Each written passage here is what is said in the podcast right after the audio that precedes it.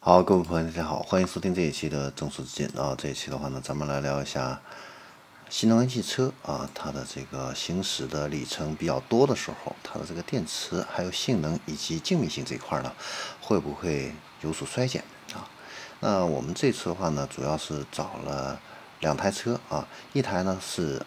去年十月份入手的这个小鹏 P7 啊，虽然说它是使用了一年，但是它的行驶里程的话呢，已经是达到了十一万一千多公里啊，相当于普通车开了四五年这样的一个时间了啊。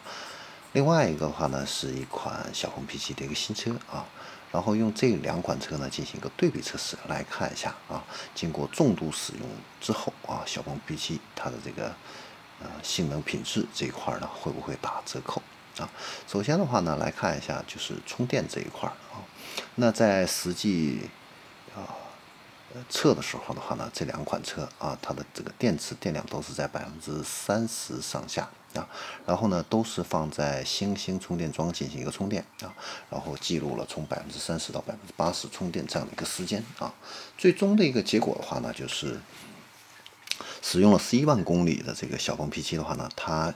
耗时的话呢，要比新车要多了两分钟，是三十五分钟啊。新车的话呢是三十三分钟啊。然后我们再来看一下，就是两款车它的这个啊充电的。从百分之七十到八十的时候，它的这个充电的功率的话呢，依然能够维持在六十五千瓦左右啊，应该说这个效率还是很不错的啊，相差也不大啊。然后接下来的话呢，就是看一下续航这一块儿。那续航测试的时候呢，是把这两款车呢，它的驾驶模式和空调状态都调成一致啊，然后确保两款车它的这个基础能耗是一致的啊。然后呢，同时出发，同时抵达。啊，实际测试这样的一个结果来看的话呢，啊，行驶了十一万公里的旧的这个 P7 啊，它的这个实际行驶里程的话呢，是一百七十公里，然后表显的这个电耗的话呢是十四点五十四点九千瓦时啊每百公里啊。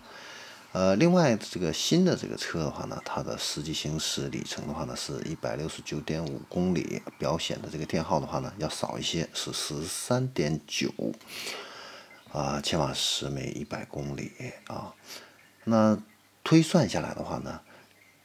跑了十一万公里的这个老款车，它的满电续航大约是四百四十二公里，那新车的话呢是四百八十六公里。所以两者相差了大约是百分之十，也就是说差差不多是四十公里左右啊。呃，对于使用了十一万公里来说啊，这个续航比以前少了四十公里，应该说还是可以去接受的啊。然后接下来的话呢，看一下性能这一块儿啊，就是两款车啊，它跑了十万十一万公里之后，这个性能是不是还能够啊像以前一样啊？那在对比测试的时候呢，都是把两款车它的这个驾驶模式调到了运动，然后挂入低档，用 Auto Hold 停好车之后，直接电门到底。经过这样的一个测试之后的话呢，旧车的这个百公里加速成绩的话呢是七点零六秒，新车呢百公里加速成绩呢是六点九七秒。那两者的话呢，相差了不到零点一秒啊，几乎是可以忽略的啊。所以呢，可以看到哦，电动汽车跟燃油汽车确实还是不一样的啊。那燃油汽车如果说是你跑了十一万公里啊，它的这个性能这一块的话呢，肯定是不如新车的啊。然后我们再来看一下静谧性 NVH 这一块啊，呃，因为。电动车啊，它没有发动机，风噪、路噪控制的都比较好啊。而且呢，小鹏 P7 啊，它本身就是流线型的这样的一个轿跑车身，风阻系数的话也是比较低，是零点二三啊。所以它的这个静谧性啊，本身还是不错的啊。但是行驶了十一万公里，因为这个车辆啊，经过各种复杂的一个路况颠簸啊，啊，车架甚至都有可能。啊，会发生这样的一个扭曲啊，各种异响，实际上啊，都会相应的就会慢慢的就出来了啊。但是实际测试的话呢，啊，发现两款车呢，它的这个噪音数据的话呢，平均差距不到一个分贝啊，几乎是没有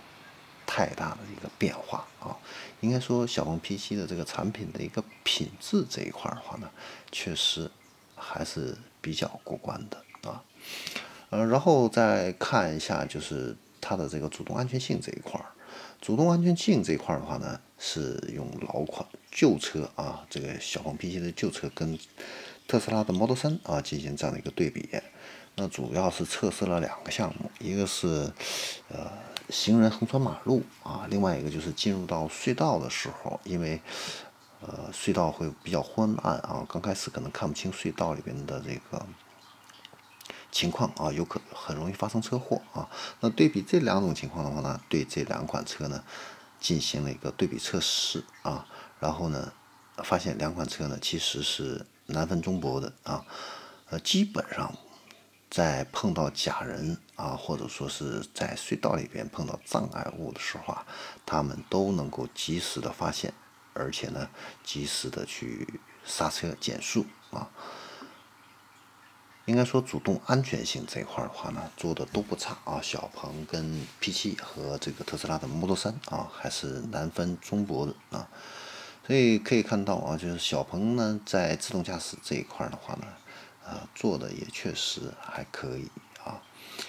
嗯，好，我们今天来总结一下啊，就是新能源汽车的话呢，在经过十一万公里这样的一个重度使用之后啊，它的性能啊，还有这个静谧性这一块的话呢，跟新车差别不会太大啊。续航里程的话呢，大约会减少百分之十左右啊。